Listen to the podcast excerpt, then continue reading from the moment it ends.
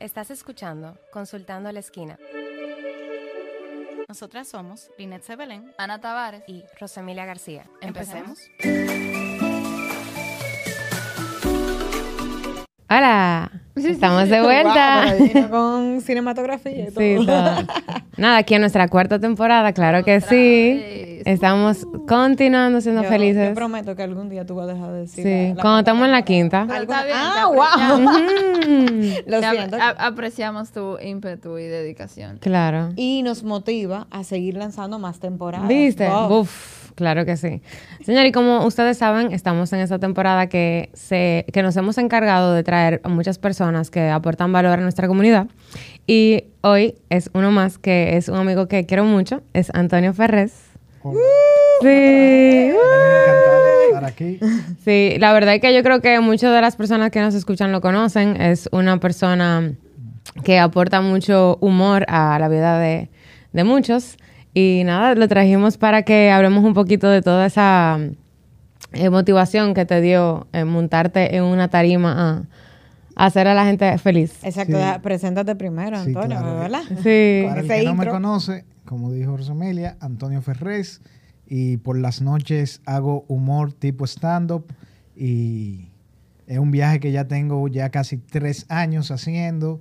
Y ha sido toda una experiencia de, de aprendizaje, reto, gratificación y, y humor y alegría para mí y lo que disfrutan de eso. Qué chulo. qué chulo. Sí, ya nosotras somos víctimas de ese proceso.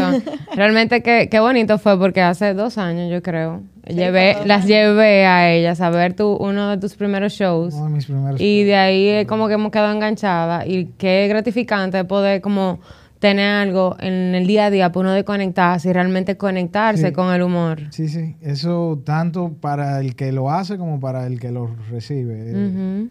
Es un es un arte bien bonito, la verdad. Sí, sí, sí. Y el que sirve para también llevar mensajes y ese tipo de cosas. Que por cierto, me excuso de antemano por cualquier irreverencia que No, al contrario, al contrario, Claro. es un espacio abierto y seguro. Claro que sí. La comunidad se adapta a lo que sea. Qué risa. Según yo. Pero entonces, ¿qué te lleva a recurrir al humor? Ok, eh, mira, a mí siempre me ha gustado el humor, desde pequeño. Mi, mi padre me puso desde pequeño, mis dos primeras influencias fueron Tres Patines por un lado y Seinfeld por otro. Ah, Y chulísimo. yo cuando veía, eh, recuerdo Seinfeld, que al principio del episodio él hacía algo en una tarima y yo, eso está interesante y a través de los años me fui enamorando, conociendo stand-up, comediante y yo, desde el colegio yo era medio payaso, Eh, yo era medio payaso y, y yo, Rosemil y yo compartimos mucho en Barcelona, que estudiamos juntos allá en carreras diferentes y eso fue una etapa de mi vida que yo duré casi tres años allá, solo pensando cosas que quiero hacer. Y yo siempre quise hacer esto del humor. Y cuando volví dije, bueno, lo voy a intentar. Y me comencé ahí al, al Comedy Club. Ellos tienen noche de open mic. Que por cierto, a la gente yo invito que si le gusta esto del humor, esto empieza como jugar fútbol los lunes por la noche. Y Ok. Tú vas todos los lunes con los tres muertos, amigos tuyos. O a veces solo, ¿no? Porque uno Sí, a veces también. Y a veces te está gustando más y más y ya tú tienes una competencia de fútbol y ya tienen un equipo con uniforme y me pasó más o menos igual. Comencé un miércoles, después otro, noche de open mic, después ven Antonio, haz cinco minutos en un show y de repente estoy toda la semana haciendo algo y yo siempre digo que casi por inercia estoy súper envuelto en, en este tema de la comedia porque realmente me, interes- me, me encantó que me invitaran porque quiero hablar de esto. Yo soy muy tímido e introvertido. Sí. Y no Eso fue lo que a mí me sorprendió cuando tú saliste al aire. Como que, en serio, Eh, loco. what? Como que no había coherencia Y de lo que él era. Perdón, ¿cuál es tu carrera? O sea, que tú estudiaste de base. Yo soy ingeniero industrial de eso. educación y de profesión. Soy financiero. Trabajo Ok, con, con los números. De, sí, de Nada que ver con cinco. comunicación, Nada con que ver. publicidad. Bueno, ok. me toca a veces hablar con clientes y cosas, pero, pero sí, yo siempre he sido muy tímido. El que me conoce de antes dice, no, tú tengo humor. No, no lo creo, hay que verlo. Y el que me ve me dice, Sí. no, pero ese otro Antonio, el que te... Eh, se- transforma, Se se transforma transforma. totalmente. Sí, sí, sí. Qué chulo. Y mira, realmente a nosotras nos pasó que el día que fuimos a verte esa, que esa fue yo creo que mi primera vez que yo fui a ver un comedy show, yo Sí. creo. eh, a mí me encantó. Y nosotras duramos como una semana hablando de que, tiache, qué chulo, hicimos algo fuera de la rutina, como que siempre, aquí lamentablemente el entretenimiento se basa mucho en sentarse en un restaurante o en sentarse en un bar, darse un trago Sí. o irte a bailar Sí. y that's it. O uno mismo se ha limitado, porque obviamente sí hay muchísimas Sí. cosas que ya podemos hacer, eh, como la parte de, de obras de teatro, de música en vivo, o sea, hay muchas cosas que ya se han, se han inventado. Pero esta parte del comedy fue para mí algo que dije, conchole, este es otro escalón de algo sumamente fuera de lo común Sí. y que tú la vas a pasar bien sí o sí. porque Hasta, 100%. hasta cuando son malos. hasta cuando las cosas no salen bien, ¿Qué tú pasa? te ríes y está Exacto. perísimo. Entonces, Sí, sí. eh, de verdad que te felicito de que tú te incursionaras en esto, porque me imagino las agallas, para no decir otra cosa, Sí. que hay que tener para subirse al escenario Es y hacer lo que tú haces. Sí, es eh, bueno, como todo, todo tiene su grado de, de dificultad y cosas, pero sí, me encanta eso, que somos parte de una comunidad cultural que ofrece algo a la ciudad. Porque sí, es- hay teatro, hay arte, hay museos que hay veces que no pensamos. Yo a veces estoy un sábado por, por la tarde y qué hago, y hay eso. Y por la noche hay comedia, que cada vez eh, hay más y es una, como tú dices, algo fuera de, de la rutina que hacer. Y sí, subirse en una tarima eh, cuesta, pero es una habilidad que se va tomando. Yo abajo de la tarima soy súper tímido, pero ya yo he desarrollado que cuando subo en la tarima, yo siempre digo que esa es mi finca. Y ya, ya cuando me dan un micrófono y, y lo más bonito es un arte de gratificación inmediata cuando te va bien Oh, ya. gratificación inmediata. Tú dices algo y si cuando 60, 100 personas se ríen, eso, la verdad que se siente muy bien. Pero también me ha pasado Claro. Claro. Eso yo Claro. te preguntar, como que, ¿y cuando la gente no se ríe? Mira, eh, a todo el que empiece en esto, yo le digo, hay que tener, hay que ser muy objetivo. Para tú mejorar en todo en la vida, yo creo que hay que ser muy objetivo y muy crítico con uno mismo. Eh, y esto es un arte que no te va a engañar. Sin embargo, yo veo muchos que se engañan y porque creen que le va bien y no le está, no lo, quizá un día no lo hacen tan bien y eso le cierra un espacio para mejorar para mí.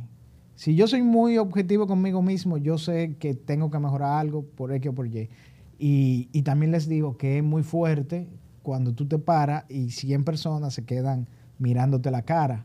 En, en mute, así como que Mute, entonces. eso, y hay que tener un- una cierta fortaleza para Tira el otro chiste. para tirar el otro chiste, bajarse de para la tarima volver otra- y no irse a acostar en posición fetal para su casa. que yo siempre recuerdo el año pasado yo tuve la oportunidad, eh, me seleccionaron de los, nue- de los nuevos a abrir un, un show de comedia que se llama el Festival Internacional del Humor. Lo hacían en, en 360. Oh. eh, 400, 500 personas y eran Wow. dos funciones. Y yo estaba súper emocionado. Eso me seleccionaron en febrero y la vaina era en noviembre. Yo me pasé Wow. seis meses Ensayando ahí, pensando. Tirando un muchacho. Y habían comediantes de fuera y, y resulta ser que voy a mi primera función. Esto es un show que van personas ya como más mayores, un humor más tradicional, que no es mi target. Y a mí me fue mal en la primera función. Y yo dije, no, la segunda voy a hacer todo diferente, que sé yo qué. Eh, y en la segunda me fue peor. Borra. Ok. Y eso a veces te, te choca porque tú tienes siete meses pensando en esa oportunidad y ese día mil personas, yo me gané mil gente que quizás no me, no me quieren volver a ver. Y, pero nada, el tema es que hay que ser resiliente porque dos semanas después tuve también la oportunidad de en ese mismo sitio abrir otro show eh, de, de Fernando Puchó. Saludos, Fernando. y me fue súper bien. Esa semana yo me topé gente en la calle. Dije, ay, yo te vi, yo fui al show de, de Fernando. Y me fue súper bien. Y hay gente que le fue mal delante de mil personas y ya no quieren tocar una tarima. Exacto. Claro, Entonces, claro, que es difícil. Es difícil. Yo creo que hay un factor de resiliencia, de, de ser objetivo y ser, darse su palmadita cuando tiene que dársela y Claro, y no encasillarse al, al primer resultado, como que entender que, mira, hoy me fue mal, Sí. igual esto no me va a detener, esto me va a servir para mejorar y ver cuál es la oportunidad. 100%. ¿Qué? Mire, la, la, cuando nosotros estuvimos discutiendo los invitados que, que te mencionamos, para mí el primer tema que me salía a la cabeza era lo de la vulnerabilidad. 100%. Porque de verdad, o sea, eso como anda en cuero.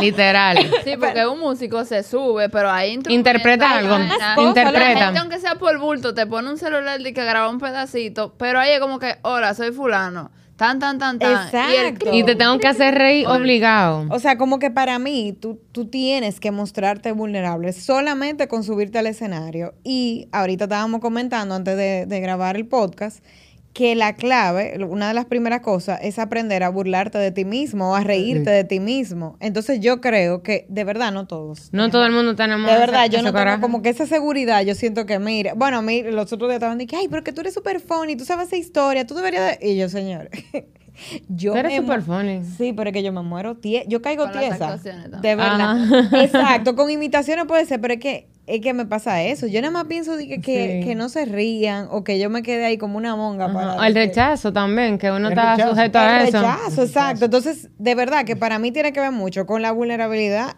y con el coraje que conlleva Sí. Sí, 100%. intentarlo. Desapegado del resultado, porque tú te vas a tirar ahí con la intención de tú aportar humor, humor, ¿verdad? Pero el que se quiere reír, que se ríe, el que no, bueno, o sea, next, porque no a todo el mundo no le va a caer bien o, o no todo, o sea, no somos moneditas de oro para caer bien a todo el mundo. Sí, sí. Y hay mucha psicología en, en esto. Sí. Porque hay veces que te va mal porque lo hiciste mal, pero hay veces que no tiene explicación. Esta semana hubo una noche de comedia que fuimos cinco comediantes, no había mucha gente, habían, qué sé yo, como 25 gente en el Comedy Club. Y nadie se rió con ninguno de los comediantes. Oh, Wow, Ah, en no, pues esa serio. gente la- ustedes hicieron un experimento social. Eso yo lo he visto como dos o tres veces y yo me quedo pensando, ¿por qué? O sea, ¿cuál es la psicología? Porque son gente que tú la sacas de ahí, que pagaron su dinero para ir al Comedy Club a reírse porque les gusta reírse. Tú la sacas de ahí, le haces un chiste y a lo mejor se ríen, pero ese día hay un factor, eh, esta vaina es química, física y psicología, de que la primera palabra que alguien dice puede afectar la noche entera. Oh, wow, mira, sí. Pero como tú dices, hay que desapegarse del, del resultado, uno va a hacer lo mejor posible y saber que es nada de personal. claro. No, y tú, tú que haces tu práctica, me imagino que tú te ríes contigo. Ah. Y como que, loco, yo me estoy curando conmigo. El que se quiera curar, Y, bienvenido. de- y déjame decirte que cuando inicia así, desde que un, un comediante inicia tripeándose a sí mismo, a mí me engancha Sí, automático. es como que te, es como que te humaniza. Lo humaniza. O sea, tú te humanizas. Y no dije con el típico, que, oh, porque soy gordo. Claro. o no, no, porque tampoco es que- humillándose a uno, tú sabes. Fíjate, eh, 100%. eh, cuando tú te burlas de ti mismo, eso es como comedy gold, eso es como lo más alto en la comedia. Yo tengo el problema de que físicamente norm- yo soy una persona que no tiene nada como muy obvio de qué burlarse y yo tengo que excavar. Y, por ejemplo, estábamos hablando de, de Maxwell, Maxwell Johnson. Me saludos. Qué encanta, duro, me Bárbara. O sea, encanta. fan. Es mira, voy a buscarlo ahorita, voy a chequear cuando el a próximo. invitar, lo vamos a invitar. No, en la próxima función, porque de verdad me he quedado con él, como que quiero ir a verlo y nunca me, me lo logro. Loco, yo me di todos sus videos en la pandemia. Yo me lo di así, babeando. Di qué loco, qué Él es funny pa' tú mí eres. demasiado duro. de mis favoritos. Sí. Y él tiene un, no sé cómo llamarle, pero él tiene un problema del habla y él se burla de eso. Pero es súper aparente porque de que él dice dos palabras, Ya, Ya. se pone en evidencia. se pone en evidencia y él se burla de eso. Y yo no tengo nada tan aparente. Yo, tú dices, no, que los gordos son muy fácil, pero si tú eres gordo puedes buscar un ángulo también. O el que es muy flaco, o el que es muy alto, o el que es muy bajito. Sí. Que tú no eres un target para tú eh, decir algo negativo de ti. Como que. no. Pero tal vez no de lo físico, porque algunos Exacto, hablan... Sí. exacto. Bueno, tú siempre te vas por lo de lo tímido y tal. Eh, sí, hago de lo tímido, eh, hablo de, de, qué sé yo, experiencia con pareja, de yo burlarme yo, pero como tú dices, no es tan evidente, tengo que pintarlo muy bien y excavarlo muy bien para Y que se vea natural. y que se vea natural. Porque el force no se lo. Así, o sea, no, no podemos hacerlo con force. señor, el force es fuerte en la comedia, Sí. de verdad. Óyeme, el que lo, o- el que lo fuerza se nota como que uno se queda como que. eh, Y- y como que uno no conecta. Exacto. Y, de- y mira, por eso es que yo estoy fundiendo. Porque es que de verdad, no, a mí me da risa. Porque cuando yo pensé en este episodio, me vino a la mente cuando nosotros grabamos, si usted no lo ha escuchado, porque podemos sentirnos orgullosa todavía de ese episodio. Fue como el número 2 o el 3. El Demostrarse, sí, demostrarse vulnerable. Fue el 2. Lo pueden escuchar, búsquenlo, que habla de la 2000, vulnerabilidad. Pero todo 2019. eso me acordó al especial de mm, TED Talk de Brené Brown, que habla sobre el llamado del coraje y abrazar o, o embrace de, la, la vulnerabilidad. Y cuando tú te pones a ver, todo lo que ella menciona es lo que se da dentro de, de la parte de la comedia. O sea, tú tienes que conectar, tiene que haber una conexión. Si tú no conectas con el público, no te va a salir igual. Tiene que haber la parte de tú ser vulnerable y saber que a ti te van... Y mantener tu autoestima elevada. y Porque, porque hacer, hacer las paces contigo, como que mira, este es mi 100, cógelo, déjalo y está eh, como sujeto al rechazo. Eso, loco. Bueno, de hecho, la, esta humanidad tiene un problema específicamente con eso. Evitamos conflictos para no recibir un rechazo. Entonces preferimos no tener ningún tipo de contacto para evitar esa sensación de incomodidad. Sí, sí, sí. Entonces y tú la- te no- pones, loco, o sea, se Claro. expone todo el tiempo. Y la man. gente cree que el coraje, que lo mencionamos en aquel episodio de aquella vez, de que el coraje era ausencia de miedo o de vergüenza. Sin embargo, yo te puedo apostar que en muchísimas ocasiones no es que tú has sido el más guapo y me voy a subir aquí. el miedo viene ahí en la caja. El coraje es que a pesar de que yo tengo el miedo, yo me voy a atrever y me voy a subir ahí y nada, y esto es lo que hay, señores. Bueno, pues Sí, es como ustedes dicen, hay que vulnerabilizarse y ser muy objetivo. Sí. Yo veo que los que mejoran son los que más objetivos son con uno mismo. Porque también yo sufro mucho de síndrome de impostor, pero también está el contrario, que nunca acepta que, que quizás... Lo está haciendo bien. No diste el 100, quizás diste el 70 y, y hay veces que la gente no te ayuda y como tú dices, no, ya yo me voy tranquilo con que di el 100.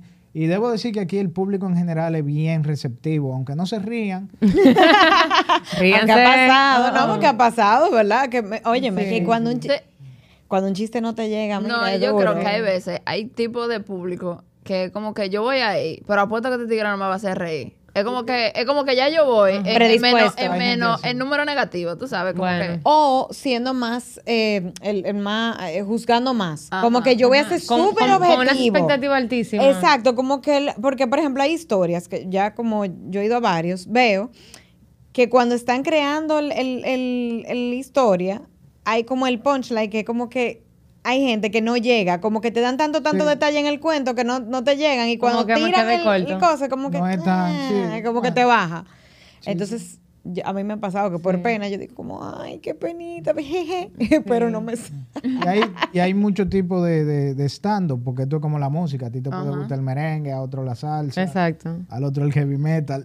No, loco, hay para la gente darks en la escena de la comedy, señores. O sea, pero para cada color, o sea, como para cada gusto un color. Sí, y un ejemplo, digo un ejemplo, una pregunta, el juego mental tal vez tuyo, de cómo tú estás ahí delante de esas personas, porque ok, yo sé que ustedes como que escriben, vamos a decir, un guion o tienen sus chistes ya pre-pensados, como que ya, eh, exacto, como que ya tienen su rutina. Sí. Pero vamos a decir, tú vas por el chiste 2 y la gente no se ríe, como que mentalmente. Tú te pones como que, ok, yo debería de cambiarlo, yo debería de mantenerme fiel. O sea, como que en ese momento es como... Sí, eso es editar en vivo. Es, es difícil. es- uno tiene que estar muy, muy consciente de todo y, y muchas veces me va mal. Si no me está saliendo el plan, uno, no, déjame sacar este chiste que siempre funciona. Y cuando ese no funciona, Diantre, Ya, el, backup, eh, el comodín. Voy a terminar. hay veces que hay que saber bajarse de la tarima y cut your losses. como- Claro, quitas el sombrero como que ya, señora, lo di Bueno, todo. Pero sí, hay una edición en vivo. Eh, yo lo veo como una analogía de, de los juegos de pelota que ponen en la televisión. Cuando dan un jonrón por el lado izquierdo, hay un tipo que está diciendo, aprovecha, mira para la cámara izquierda, que para allá es que está la bola.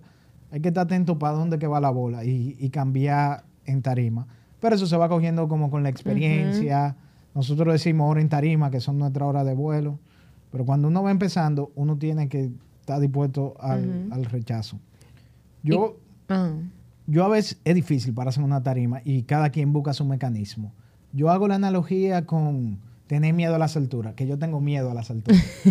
pero me gusta también enfrentar mi miedo. Por ejemplo, yo he ido como 42 veces al, al lago Dudú, ¿han ido? Sí. Yo me tiré la primera vez y ya más nunca me he vuelto a tirar. Porque no me gusta, pero tenía que hacerlo una vez. Pero yo creo que yo me atrevería a tirarme de paracaídas más fácil. Porque yo soy tímido, introvertido y a mí me cuesta hablar a veces con una sola persona. Yo de pequeño a mí no me gusta ni preguntar dónde está el baño, ni. Pero en la tarima, al igual que tirarse de paracaídas, tú ni siquiera ves el suelo, tú ni siquiera ves a quién tú le estás hablando. Si tú te enfocas en una pared, tú ni siquiera tienes que... Y eso me juega a veces en contra, porque como tú dijiste, hay que conectar. Y a veces conectar y mirar a una gente fijamente a los ojos. Incluso se, como chistes, como que, ¿y tú andas con tu pareja? Sé que- sí, como que le involucran también al público. Y ese engage, eh, me imagino que es un reto para ti. Ese es de mis retos mayores. Nosotros decimos el crowd work. eh, Ok. Trabajar con la gente que está ahí. Pero como yo soy muy tímido, yo veo como que no le estoy hablando a nadie. Y esto ya quizá ustedes me pueden hablar más a mí, pero yo trato de analizarme mucho, como yo me atrevo. Y yo creo que hay veces que como siempre he sido muy tímido, muy introvertido, a lo tímido e introvertido no se le escucha mucho. No se le escucha mucho porque siempre están bajitos. Y yo creo que esa es porque desde el colegio a mí no hablaba con mucha gente, pero me encantaba exponer en las clases de sociales. Y yo creo que está el tema de que es una oportunidad que yo tengo de que se me, se me escuche. De que Ok. seas De, visto. de llenar tu tanquecito de atención. Yo creo que sí. sí. Así como Monster hay- Inc., tú lo llenas y... A mí, del lado egoísta de esto, sí me gusta la, el reconocimiento y la gratificación. Claro. Eso, eso te iba a decir, que ese era tu momento también de que la gente sepa que tú sí tienes cosas que decir. 100%. Eso es yo analizándome, no sé si... No, pero Sí, mira, es muy bien, muy válido. bien. Ey, vamos a dar su estrellita. Y así. Es sumamente válido y qué bueno que lo haces devolviendo algo. Como que no es cogiendo, es dando. No sé si, si se entiende. Sí, es como Sí, una sí, cosa, sí, es sí. como una acción simbi- simbios- simbiótica. Exacto. O sea, yo te hago reír y tú me escuchas. Win-win. Sí. Claro. Y te iba a decir eso mismo. Tú sabes que cuando tú hablaste de la parte de que cuando que hay que ser muy objetivo cuando tú te subes a un escenario, está la parte de que tú tienes que saber que no, no siempre te va a salir bien, no siempre se van a reír, no todos los shows van a ser buenísimos. Sí ha pasado de, no sé si tú lo conoces, no es que mencione aquí, tú sabes, pero te ha pasado de conocer a alguien que sí tenga demasiada seguridad y eso pueda jugarle en contra. Sí, sí, 100%. Y ha pasado, ¿verdad? Como que tú puedes evidenciar eso de que... mm, Sí, sí, claro. Es que se engañan y en algún momento eso pasa factura. En el que se engaña es el que menos lo llaman después para show o cosas. Porque uno tiene que seguir mejorando. Y si tú te quedaste ahí porque pensaste que ya tú eres lo más duro aquí, te vas a quedar ahí. Y lo de ustedes es eso, que no pueden, o sea, cuando ustedes me la comí esta noche, mañana yo no puedo repetir la misma rutina, o sea, me la comí y, y Eh, a lo mejor la técnica que yo utilicé hoy me funcionó con este público, como tú dices, pero mañana me toca otro crowd que, ah, mira, Sí. esa no le tripió. uno tiene que estar abierto al cambio Sí. siempre. A menos que sea un show, ¿no? O sea, como que... sea- Sí, exacto, como que ese es el show que tienen que... Y la, la parte, aparte de subirse en tarima, esto tiene el 70% es el esfuerzo creativo. Y todo lo que uno crea es el bebé de uno. Y hay veces que a uno no le gusta que le digan, mira, tu bebé está bien, pero cámbiale este brazo. Y- no. Es verdad. pero objetivamente, quizás si tú le cambias este brazo, tú tienes un bebé nítido. No lo tienes que... Y esto Hay te veces ha- que hay que matar a su bebé. Exacto, tú te imaginas, ya lo que fuerte. Término tan difícil. Tan difícil. ¿eh? Pero no, o sea, ya... Hay, mira, yo tengo chistes que a mí me encantan y no le gustan a nadie. Yo como quiera lo hago. Y hay chistes que a mí no me gustan, pero sí le gusta a la gente. Y a veces... Hay veces que tengo que descartar Sí. chistes que Yo- me gustan a mí. Yo te voy a hacer una pregunta con eso de, de la selección, porque hay veces que habl- lo hablábamos ahorita, de que si hay cosas que están pasando, polémicas en, el, en el momento, como que qué tanto tú puedes discriminar lo que sí eliges y utilizas, porque eso puede ser un arma de doble filo, como que tú puedas posicionarte blanco o negro, y a veces eso puede Eh, ser contraproducente. Idealmente, al igual que autodepreciarse, nosotros tenemos el término de que idealmente uno lo que tiene que estar punching up en vez de punching down. Punching down es cuando hay una noticia que hay, que poniéndolo en blanco y negro, una víctima y un victimario. Uno como comediante, lo ideal es que uno se burle del victimario. Ok. Este país a veces es muy sensible, que aún tú burlándote del victimario, eh, Se lo toma mal. se lo toman a mal. Pero realmente, eh, nosotros vamos mucho al Comedy Club. Nosotros entendemos que es un espacio seguro. Eh, Yo claro. ahí me siento seguro. Yo quizá donde... El que no esté listo que no vaya. El que no, El que no esté listo que no vaya. Claro. Y ha pasado, pero ese es nuestro espacio. Fuera de eso, yo no Claro. me atrevo a tocar muchos temas. Los otros días yo estuve en la Feria del Libro y tuve que con pinzas sacar mi material. Claro. y- pero en el Comedy Club. Pero a mí siempre me gusta, cuando hay al- siempre cuando está pasando una noticia, eso es oro también. Claro. Si tú logras sacar chiste de eso, eso es súper bueno. Qué sé yo, con, con el tema de, de la colega de ustedes, eh, de Inuria. Mm, ya. Ajá. eh, Colega no era colega. Exacto, no era ¿Cómo que se colega, pero eh, eh, Silverio. Elizabeth. sí, ¿cómo que decía el- lo que ella decía? No, no. No, está bien. El sistema whatever. dámico. Dámico, El sistema exacto. dámico, gracias. Si tú te burlas de ella, en un contexto de que entendemos todo que ella está mal, si, si fuese el caso, que no, ese no es el tema, está bien. Y, o sea, si tú resaltas que ella está mal, burlándote de, del... No, es que, eh, coge un caso que quizás... Claro, no, no, no, pero sí, Sí, eso sí, mismo, sí, de, la, de, la, de la parte negativa de lo que ella hizo, vamos a decir, o de lo que la opinión de la gente, sucedió. es como seguir con la corriente. Sí. Por ejemplo, ahora hay una guerra entre dos, entre Israel y Palestina, y hay mucha gente que dice que uno está mal, que sé qué. Para mí eso es un tema ya como más delicado. Ok. Para mí eso es como... Tú sabes que, que mi pregunta venía justamente partiendo de lo tuyo. ¿Cómo ustedes se manejan? Porque yo decía el otro día de que la comedia ahora mismo está en un punto muy delicado en el sentido de que la gente está muy sensible. Ahora cualquier tema es, wow, te pasaste, tocaste esa área, wow, te pasaste, de eso no se habla. Y sin embargo, de ahí es que nace la comedia. O sea, como tú dices, en el Comedy Club es un espacio seguro. Yo me voy a burlar hasta de tu mamá. Y no pasa nada, del Papa. Y, y lo- lo- los católicos no se tienen que ofender. Tú sabes, como que eso era algo que me hacía ruido. Eh, Eso depende mucho de cada comediante, porque hay comediantes que lo hacen de manera más agresiva. Yo considero que yo tengo mucho humor negro, mucho humor que toco Y a mí teclas. me encanta. pero Sí, pero como que tú lo tienes como tan sutil, así como Exacto. que... Es la forma en la que tú... Sí. Exacto. Mi voz es como tonta, mi personaje es como bobo, como... Clumsy. como clumsy, como silly, como medio tontín, entonces se me pasa más. Pero hay otros comediantes que son muy fuertes. Baja raya, así de Y a veces, si es muy oscuro, si es punching down, burlándose para abajo, eh, ahí sí puede caer mal y tú tienes que manejarte bien. Y yo he visto, comed- yo repito, en el Comedy Club se vale todo, pero yo he visto comediantes que fuera del Comedy Club, que no han invitado a lo que sea, no se paran y miran el público. Los otros días yo fui a un show en un restaurante y uno de los comediantes como que no miró bien el público.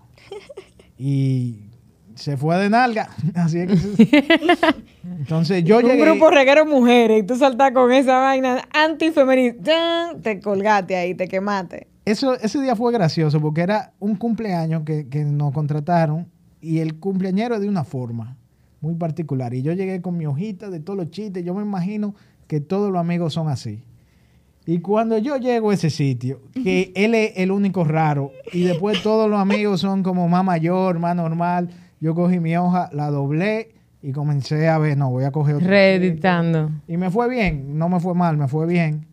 Y hubo otro que no cambió su chiste y Y cayó. Entonces, para responderte a la pregunta, que siento que hablé demasiado. No, no, no. pa, Esto es este tu espacio seguro. Claro. Eh, hay que saber manejarse. Hay que saber manejarse, hay que conocer su público. Porque al final del día, eh, tú lo que quieres es dar risa. Claro. Hay gente que dice, no, que muchos mensajes, muchas cosas. Sí, aperísimo, pero al final del día la mete da risa. Y si tú lo que vas a ofender por el hecho de ofender, te va a ir mal. Claro. Exacto, esa es otra también, Como propósito, claro. como que déjame yo, eh, qué sé yo, echarle, como encender más el fuego, como que no va. Sí, y exacto. Como que eh, eh, si yo puedo utilizar una información como un recurso para que sea funny, bien, pero no para hacer daño. El- que ahí hay que estar la línea fina, que yo entiendo. daño. Exacto. Y nada, y hay que entender, en comedia hay espacios, hay distancias, mejor dicho, hay distancias sociales. Hay veces que si tú hablas de eh, uno siendo clase media, de clase muy rica, no importa, porque tú se lo estás diciendo. Claro, Así pero no se van a sentir. Hay distancias geográficas. Si yo me pongo a hablar de la guerra de Israel y Palestina, eh, aunque no me guste ese tema porque es muy polarizante, a nadie le va a importar aquí. La distancia geográfica. Claro. Y está la distancia de tiempo. Si es de algo, yo estoy loco por comenzar a hacer chistes de Trujillo, pero tengo que hacerlo. Tiene que pulirlo bien, tiene que pulirlo bien. Pero la gente todavía se ofende. Y yo digo, señores, eso pasó. Y eso pasó, 30 años. exacto. Claro. Y una pregunta, como comediante, ahora que tú ves comedia, después que ya tú toda esta experiencia, todos estos términos, todas esas cosas, como que cuando tú ves, imagino que tú ves los shows de la gente que está contigo, como que, sea, como que tú, tú te ríes, tú, te, tú, tú lo escuchas como analizando, tú te ríes, tú Me te... pasa igual que le pasa a ustedes cuando ven una charla de Muy bien. un psicólogo o algo, que ya en vez de cogiéndote el mensaje para ti, tú estás analizando lo que está diciendo. Exacto. Eh, me imagino. Ok. Porque Sí, eso es válido, me pasa a válido. mí. Sí, ya sí. yo estoy analizando qué es lo que él está haciendo.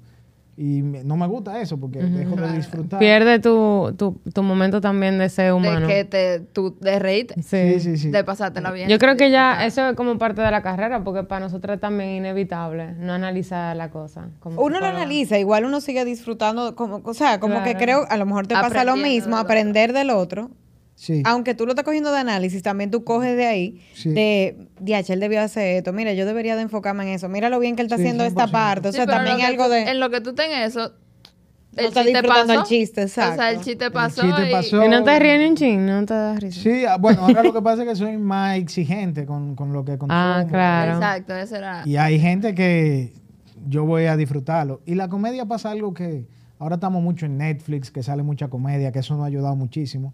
Pero la comedia para mí hay que verla en vivo para disfrutarla Sí. 100%. A veces en la televisión es cuando menos me río, pero hay unos que son demasiado buenos que sí que yo Claro. lo veo una y otra y otra vez. Te sigues riendo igualito. Oye, que a veces estoy yo como en, en unos días malos y yo pongo cualquier comedia en YouTube. Y eso a mí me sube el ánimo de una. O sea, que por eso también quisimos traerte aquí, por el vínculo que tiene para nosotras la salud mental con el humor. Sí. De hecho, es un recurso en la psicología de como que vacílatelo un poco más. Porque a veces nos tomamos un poco, bueno, nos tomamos las cosas muy en serio. Y ese tipo de espacios nos permiten a nosotros como que en el día a día romper un poquito y de verdad soltar como esas presiones y relajarnos. O sea, a nivel del sistema nervioso, el reír es una herramienta. Oye, aquí yo a veces pienso, vulnerabilizándome un poco, yo a veces duro dos y tres días sin reírme. Y ahí yo digo, no, espérate. Algo anda mal aquí. algo anda mal. Y son días como que no hago nada, voy del trabajo a mi casa, de mi casa al trabajo. Y, y para mí la risa, en mí, en mi vida, antes de yo hacer comedia, era como un medidor, un termómetro. De que yo no me estoy riendo, eh, tengo que llamar a un amigo a hacer algo. Y a veces uno tiene tanta vaina en la cabeza que sale y no se ríe tampoco. Anda, Leandro. Es Es verdad, verdad, verdad. verdad. Pero yo creo que eso puede ser como un termómetro para la gente. Yo me reí hoy. Yo, o sea, Ujú. porque Claro. la risa es un, un efecto secundario de, de la alegría, de estar pasándola bien en un momento, aunque sea efímero, por un ratico. Y después están todos los problemas ahí. Claro, Claro. exactamente. Y también que uno anda como mucho, como tú dices, en piloto automático también. Como que uno se deja sumergir también del día a día y, y eso es algo muy importante. Yo voy a hacer una pausa. y, Ven acá. Pues yo no tenía un chancecito. Bueno, tú, tú ves Un la chistecito. Yo, Ahora- yo estaba pensando en ese ejemplo. Ana y yo, Estamos, traba- exacto. estamos trabajando juntas ahora, ¿verdad? Si no lo sabía, tenemos una actualización. Ana y yo trabajamos juntas. Nada más A mí me sacaron los vamos pies a la- feos. Vamos a la Emilia, bro. Entonces, eh, antes compartíamos, como que todo el mundo se sienta en un mismo espacio. Como que hay muchas mesas y todos estamos ahí juntos, pegados, pero estamos juntos porque es lo cool. Entonces ahora empezó a trabajar a más personas y es como que, señora, yo me voy para allá abajo. Pero yo tengo una oficina sola allá abajo y como que cada dos horas, cada tres, yo, yo subo como que, ¿qué pasa? Buscando risa. Un cuento, por Sí, sí, favor. sí. Aliméntenme, Eh. nútranme. No, y Sí. pasa los días que son muy estresantes. Nosotros, de verdad, mira, yo creo que mi batalla con el estrés es justamente eso. A mí me relajaban, mi área es sumamente demandante en cuanto a... a- yo yo brego con fuego, problemas, exacto. Yo brego con problemas y apagando fuego todo el tiempo. Y hay unos días en que yo estoy de que uff, concentrada que yo no paro, yo no como ese día, porque yo estoy corrido y no me quiero despegar de la computadora y resuelve, resuelve, resuelve. Y de un momento a otro, yo agarro y comienzo, señor, ¿y qué es lo que? Sí, empieza y, ese bla, bla, chiste y lo comienza ese cuento. chiste y comienza a hacer un cuento y no es y no es que me distraigo y dejo mi trabajo. y yo- no, es que yo necesito ese- pausa esa pausa comercial. Es como que tú, ni lo has interiorizado, pero ese es como tu comodín para amortiguar el día. Ese es mi mecanismo de Sí, óyeme, pero Eh, no, yo- nosotros yo- conectamos así. Yo Sí. admiro muchísimo su profesión porque tú estás absorbiendo problemas el día Todo el día, todo el día. El día entero. De, y hay problemas pequeños, pero hay problemas complicados que hay que tener cierta Sí. fortaleza para no dejar que eso... Y sobre todo en el área que nos manejamos, tenemos la imagen de ser las asertivas. O sea, a nosotras no nos puede, o sea, en mi área, yo no me puedo dar el lujo de re- responder de manera agresiva o yo ser la pesada porque yo soy el agente de paz zen. El. Entonces, mantenerme en constante templanza, ahí como, eh, ¿verdad? Agarrar es súper complejo. Sí, sí. Porque llego yo a mi casa, loco, que busco, busco los chistes en, YouTube, ¿tú me entiendes? Para yo ver como que voy a canalizar toda esa cosa, porque eh, uno quiere decirle tres coños a una gente ¿Vieron? a veces. Ustedes, a propósito de todo ese discurso, ustedes vieron una serie nueva. Esto ya para nosotros y para el que la haya visto. Drinking. Drinking. Drinking. Drinking. ¿Cómo es? Esa es una con. eh, sale eh, Mira, Jason Segal y. eh, ¿Cómo se llama? Está en Harrison Netflix. Ford.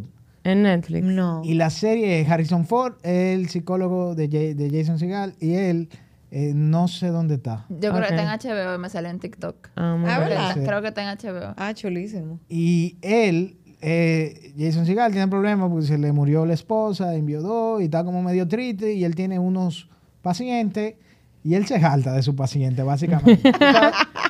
En, en la, en la psicología, eh, ustedes no pueden decirle qué hacer al paciente. Claro. Él se jaltó y él comenzó a decirle qué hacer. Óyeme, esto es lo que Ya, tienen que ya, hacer. yo tengo que ver eso. Eso de la templanza, él se le acabó y él dijo, mira, tú me tienes alto, tú vas a hacer esto y qué sé yo qué. Y tiene No, mete mano, mete mano ahí. de repercusiones con sus direcciones, sus directrices, cómo a alguien le sale bien, a otro le sale mal. Es muy, yo creo que si para el psicólogo tiene que ser muy ápera. Sí. Mira, Lo vamos a anotar, lo voy a chequear, lo voy a Sí, chequear. que- y era eso, como que ya, se le acabó la paciencia, Sí. ya no puede, tiene mucho problema él, ya no puede. Y también está su relación de él con su psicólogo, que es Ah, Exacto. interesante. Es que es eso, nosotros tenemos que tener el chance Sí. y el espacio de saber que somos humanos. O sea, mira tu carrera, por eso me quería, quería saber cuál era tu profesión, a qué tú te dedicas. Porque mira cómo tu hobby está tan súper alejado. Y mucha gente que se sube al, al, al stand-up que he visto, Sí, lo sí. primero que dicen, bueno, hola, yo soy doctor. Y tú como que, ¿what? Entonces te saltan con una cosa que tú no te lo imaginas. Entonces Claro. eso está chulo. Para mí es un alter ego, de verdad. Lo del stand-up es como... Sí. Eh, hay un personaje sin duda. Exacto. Nosotras estamos yendo ahora a las noches de improvisación de teatro, que son los miércoles también. Ay, y yo, le, o sea, la primera vez que yo fui, igual. Ella se la montó, ella se montó, dijo, no, yo muchacha". soy, yo, esa, esa era una amiga de nosotros ese día, la host. Y ella dijo, no, yo soy psicóloga, pero bueno, por la noche vengo aquí. Y men, ese día para mí fue que vamos a grabar un episodio también con esa persona. Porque ese día yo llegué a ese sitio Erika. en el. No, Soli Durán, la doña. también se llama el estudio, el, el, el espacio. Sí, sí. Y es como, conchale, yo llegué y en el primer juego yo me monté, porque son como que juegos y uno actúa, pero uno se ríe. pila, o sea, Dinámicas, al final es para reírse. Yo me monté en el primer juego y yo les dije, mira, tú no me vas a sacar de aquí. O sea, todos los miércoles, todos los miércoles estoy yo aquí plantada. Sí, sí, sí. A mí no me importa que yo me acueste tarde, porque es diferente, tú sabes. Eso yo estaba pensando con la comedia también. Cuando uno sale de que un miércoles a bailar, a hacer algo de que para distraerse, el otro, al otro día tú estás peor. Pero si tú sales de que a una a un show de comedia. Como que tú sales nutrido, así, tú sales nutrido. Tú sales como que relajado, y como que Oye, no, acostate para tu casa. Yo, yo no he ido, pero eso. Loco, tú te- yo te veo. el que va, vuelve. Te va a curar pila. Sí, sí, y muchos comediantes están yendo y es que es eso, eso es una rutina y me encanta este sitio porque está abierto para todo el mundo y tú no tienes que tener ninguna capacidad Sí. y está haciendo humor y, Sí. y la está pasando bien. Claro. En los videos que he visto la gente la está pasando bien y como estaba diciendo, esa es tu clase de fútbol, puede ser. Hay cosas así que te sacan de la rutina, que hay que investigar un chin y aperísimo, sí, el estudio. Sí, hay que desarrollar la creatividad, o sea... Y, y es eso, es como que nutrirse. Porque como que, ok, que, que hay para hacer, no simplemente de hacer, sino como que algo que yo haga que a mí me alimente. Exacto. Porque tú sabes todo lo que nosotros nos reímos de porquería. La gente se tira en el piso porque te ponen a hacer Malo, cosas. malo, malo, malo. Y si hay, te dirigen bien, es chulísimo Sí. eso. Yo solamente subí una vez y gracias a Dios me tocó hacer las manos. O sea, yo me puse atrás de una gente y yo hice las manos y yo con yes, no hice.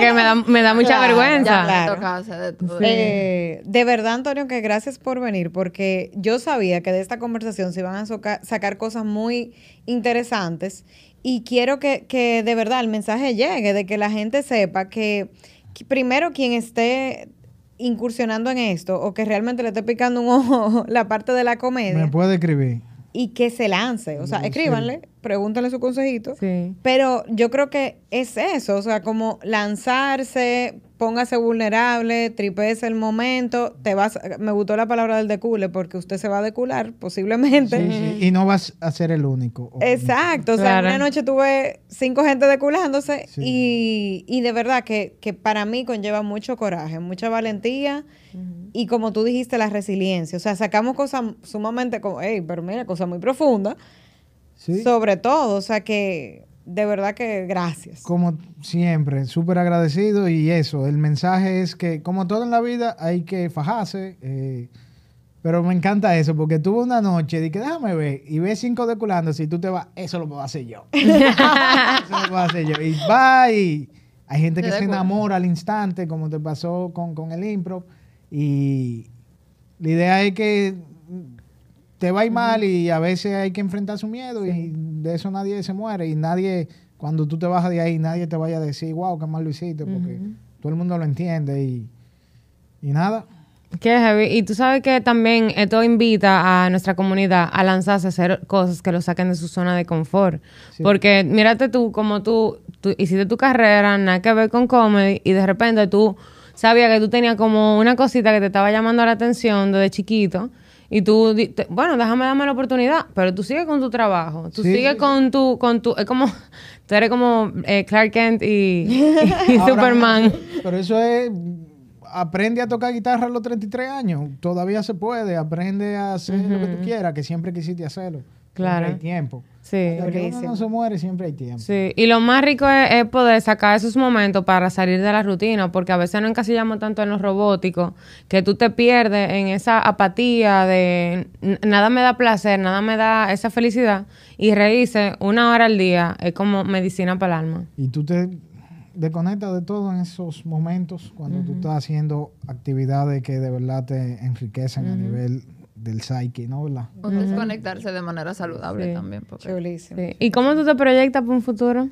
Eh, como dije ahorita, yo estoy por aquí por inercia ya. A mí, mm, yo, yo siempre cuando hacía los primeros shows, yo decía, ya, yo no voy a hacer más esto. Y, y me venía una idea para un chiste y después tenía que ir a hacer el chiste porque tengo que sacarlo. Después me invitan a otro show y yo estoy eh, Sin tú buscar, se te abren las puertas. sur- sin buscar la puerta, surfeando la ola yo estoy. Qué Y- chulo. Y todo es una cuestión de ponerme reto y cumplirlo. Que aprovecho para pluguear algo. Claro. Sí. El 30 de noviembre, y ustedes las tres están invitadas, voy a hacer mi segunda hora eh, de humor. Se llama, por cierto, Introvertido. ¡Oh, mira! Chulísimo, chulísimo. Qué chulo. ¿Dónde será? En el Comedy Club, 30 de noviembre, eso es jueves a las 8, boletentix.do. ¿Cuándo sale esto? Eh, eh, af- ¿Ya? ¿Como, No, en, como en dos semanas? Sí, exacto. Ah, no, ¿Como en dos semanas? No, boleta- vamos Estamos a bien. tiempo, vamos a dar Sí, tiempo. Vamos a dar tiempo. Ah, no, y la boleta, porque todavía no están la boleta. Ah, ok. pues, en este episodio Van a estar las boletas. Claro que sí. lunes van a estar. Antonio, comparte tus redes para que quien Eh, quiera... me pueden buscar Ferres Comic. eh, estoy más activo ahora. La tenía un poquito de cuidada porque a mí no me gusta estar ahí. eh, si- El faranduleo. En faranduleo. No me gusta para nada, pero hay que hacerlo porque quiero que vayan al show y me oigan y se rían. Y sepan quién eres y Yo tú. me vaya bien, sintiéndome bien a mi casa. Y si no se ríen, yo me voy a sentir mal y quizá me haga daño. ¿no? ¡Ay, no! Saben que eso es mentira, ¿no? Qué rico. Muchísimas gracias. Dale. Señores, pues nada, gracias. Este fue el chistecito del episodio.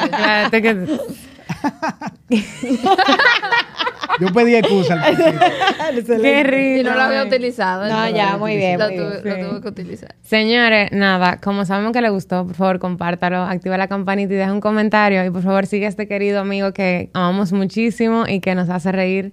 Y, a- y reírse un poco más, claro que sí. Suscríbete aquí. Bye.